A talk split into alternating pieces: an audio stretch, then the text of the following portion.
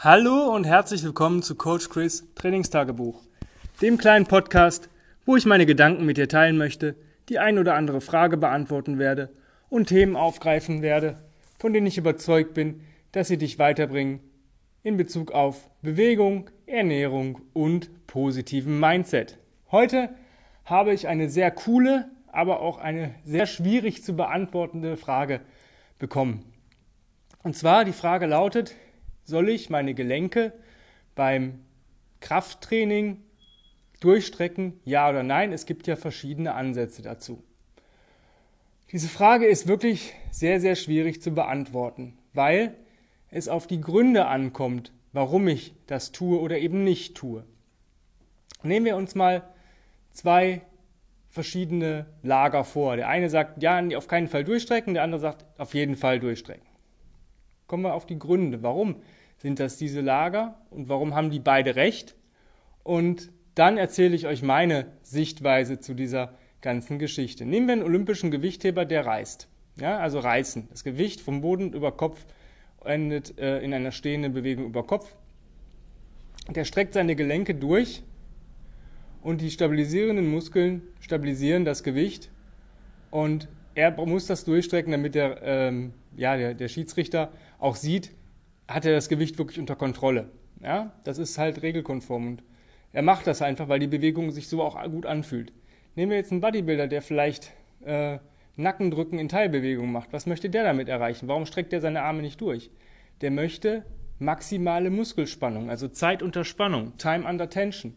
Weil er sagt, wenn ich in Teilbewegung nicht ganz durchstrecke, muss die arbeitende Muskulatur mehr leisten. Das ist richtig. Und das ist der Punkt. Das sind die zwei Ansätze, warum diese beiden verschiedenen Krafttrainingstypen das machen.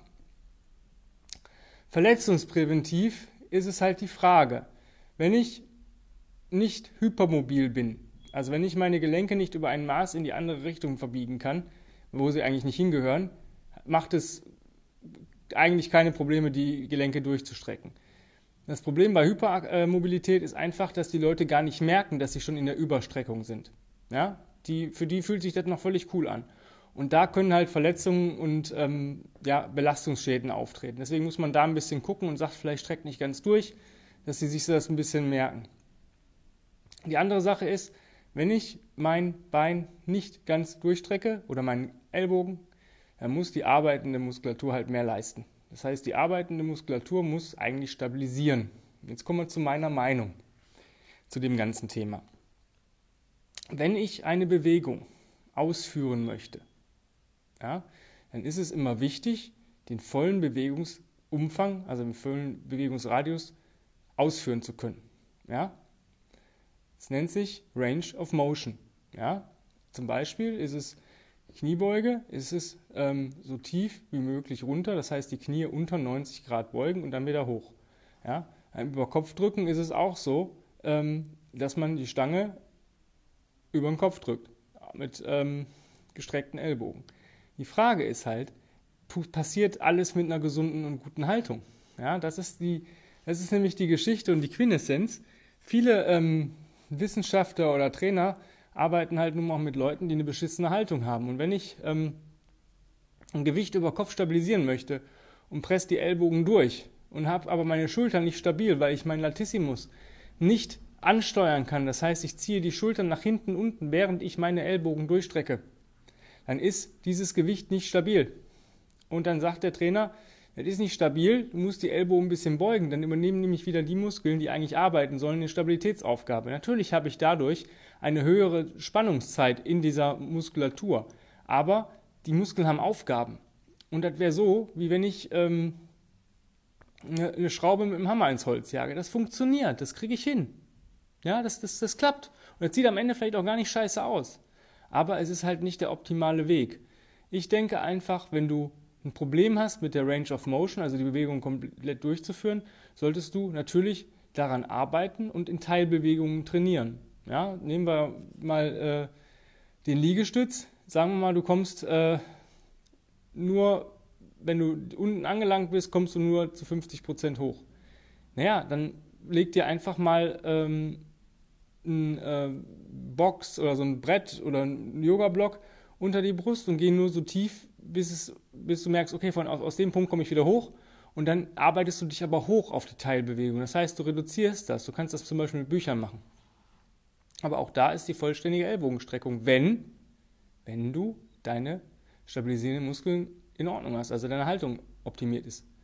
Ja, sonst würde ich nicht an der Bewegung arbeiten, sonst ist die Bewegung einfach noch nichts für dich, sondern du musst dann an der Haltung arbeiten. Ja, wenn ich, wenn ich optimal meine Haltung habe, wenn ich zum Beispiel an die Klimmzugstange gehe, also ich kann, muss mich echt konzentrieren, mich aushängen zu lassen. Weil wenn ich hänge, möchte ich mich stabilisieren, dann möchte ich nicht schwingen. Und das kann ich nur, indem ich die Schultern nach hinten unten ziehe. Ja, das ist so meine, meine Anekdote zu diesem, zu diesem Thema. Ähm, optimale Haltung ist gleich optimale Bewegung und dann kann ich die Gelenke durchstrecken. Dafür sind sie gemacht. Wie gesagt, es sei denn, ich habe eine Hypermobilität. Das ist aber natürlich eine Sache, daran kann ich auch arbeiten, dass ich weiß, wie meine Range of Motion ist, wo Schluss bei mir sein soll. Ja, das heißt, ich muss fühlen, wo da Endpunkt ist und wo ich nicht in die ähm, Überstreckung gehe des Gelenks. Wenn wir zum Beispiel stehen, strecken wir die Beine ja auch die ganze Zeit durch. Und unser Körper lastet auf, diesen, ähm, auf den Beinen. Wir haben nun mal zwei Muskelgruppen, ja, die stabilisierenden Muskelgruppen und die arbeitenden Muskelgruppen. Die haben ihre Aufgabe. Wenn ich stehe und das Bein durchstrecke, stabilisiert meine Stabilisierungsmuskulatur das Kniegelenk und die arbeitende Muskulatur im Oberschenkel ähm, arbeitet halt, wenn ich Kniebeugen mache. So. Und wenn meine stabilisierende Muskulatur zu schwach ist und meine arbeitende Muskulatur muss da Aufgaben übernehmen, dann ist es halt nicht cool. Ja? Genauso, wenn ich zu schwere Gewichte benutze, und ähm, meine stabilisierende Muskulatur muss Aufgaben der Bewegung übernehmen und lässt die Stabilisierung raus. Das ist natürlich dann auch scheiße, das ist richtig kacke. Deswegen, wenn du eine optimale ähm, Bewegung hast und es sich gut anfühlt und alles ist cool, mach es so, wie es sich für dich gut anfühlt. Wenn du ein Defizit in der Bewegung hast, musst du an deiner Haltung arbeiten.